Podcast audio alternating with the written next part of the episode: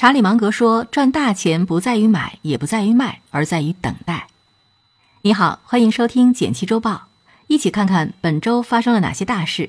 希望我的解读能让你收获有用又易懂的理财知识，逐渐培养经济敏感度。第一条解读来听一听本周发生的大事。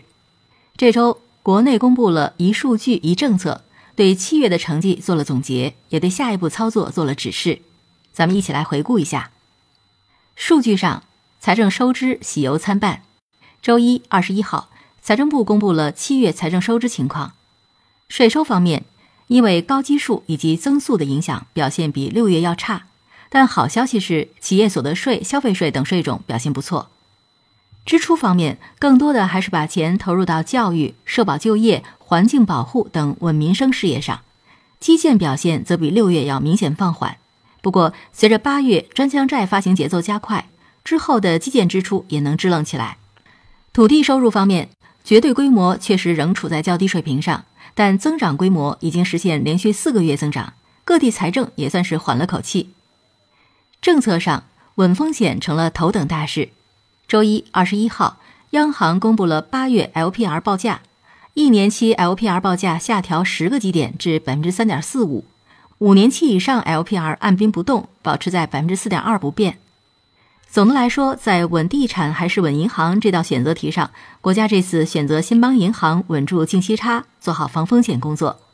其中，一年期 LPR 降幅低于 MLF，意味着银行资产端收益率的降幅要小于负债端降幅，银行压力稍稍减轻。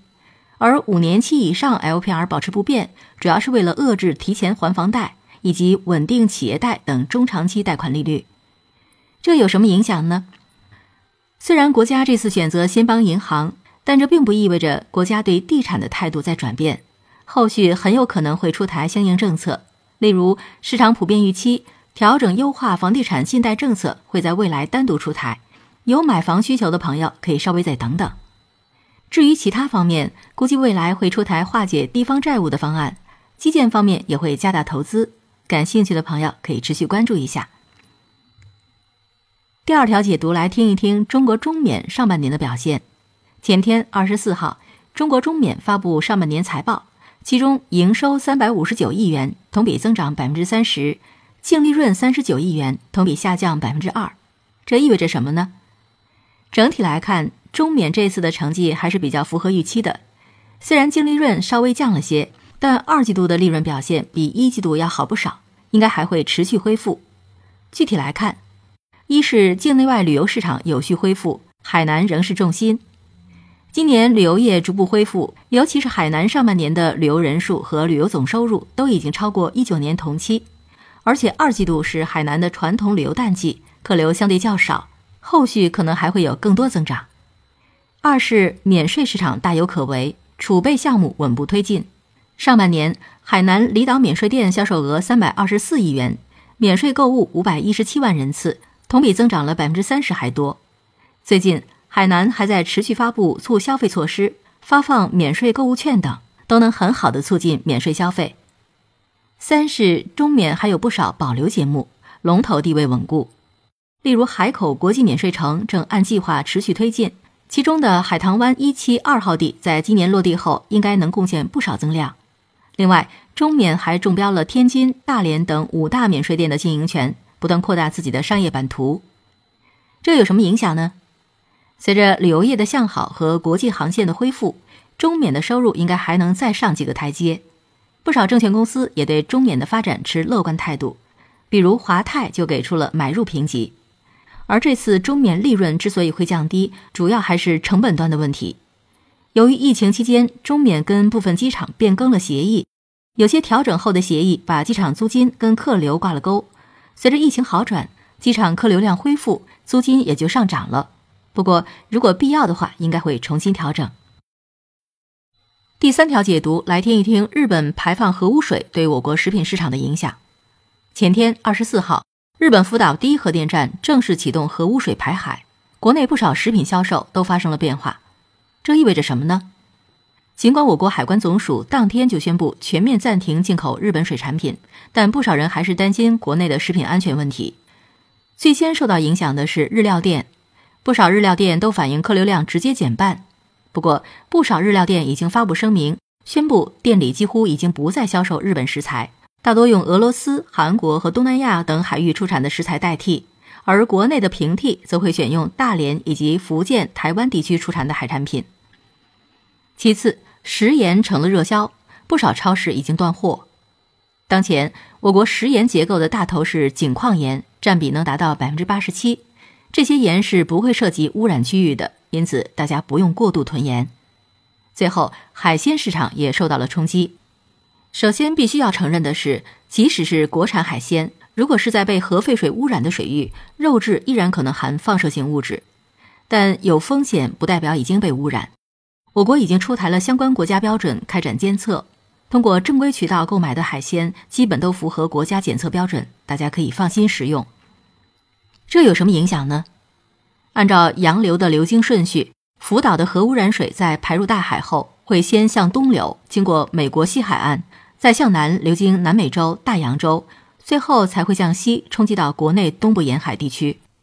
按常理来说，福岛核污染水排海至少要在几年后才会对国内海水养殖业构成冲击。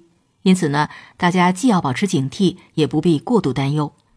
而面对日本核污水排放，咱们首先就是要选择正规商场购买食物，购买前要仔细检查。其次，尽量少吃某些危险性食物，例如进口鱿鱼、秋刀鱼、鳕鱼、明太鱼等鱼类。最后，如果出现皮肤脱落、自发性出血等症状，要立即就医。通过这些方法来保护自己和家人。再来了解一下其他值得关注的事儿。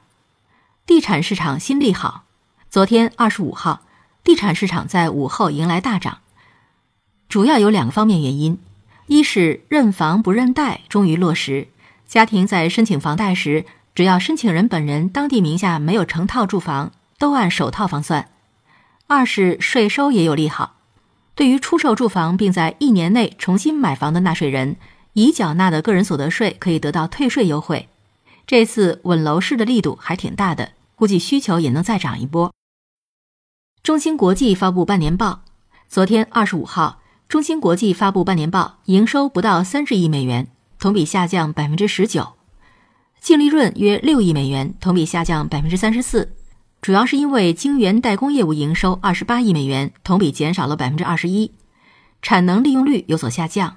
不过，作为中国大陆晶圆代工界的龙头企业，中芯国际无论在市场还是技术上都还有相当大的优势。下一步就要看国内相关技术啥时候能突破了。负利率时代可能要来了。最近，随着 LPR 下调，银行净息差压力增大，不少银行开始调低存款利率，后面很可能会迎来负利率。目前，活期存款利率普遍降到百分之零点二，一年期存款利率已经低于百分之二。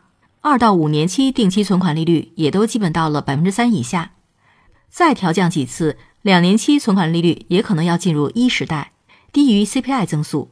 因此呢，接下来估计会有不少资金涌入货币基金等理财产品。最后简单总结一下，我们一起讨论了本周大事件，然后带你了解了中国中缅的业绩，最后和你聊了聊日本排放核污水对我国食品市场的影响。感谢收听《简七周报》。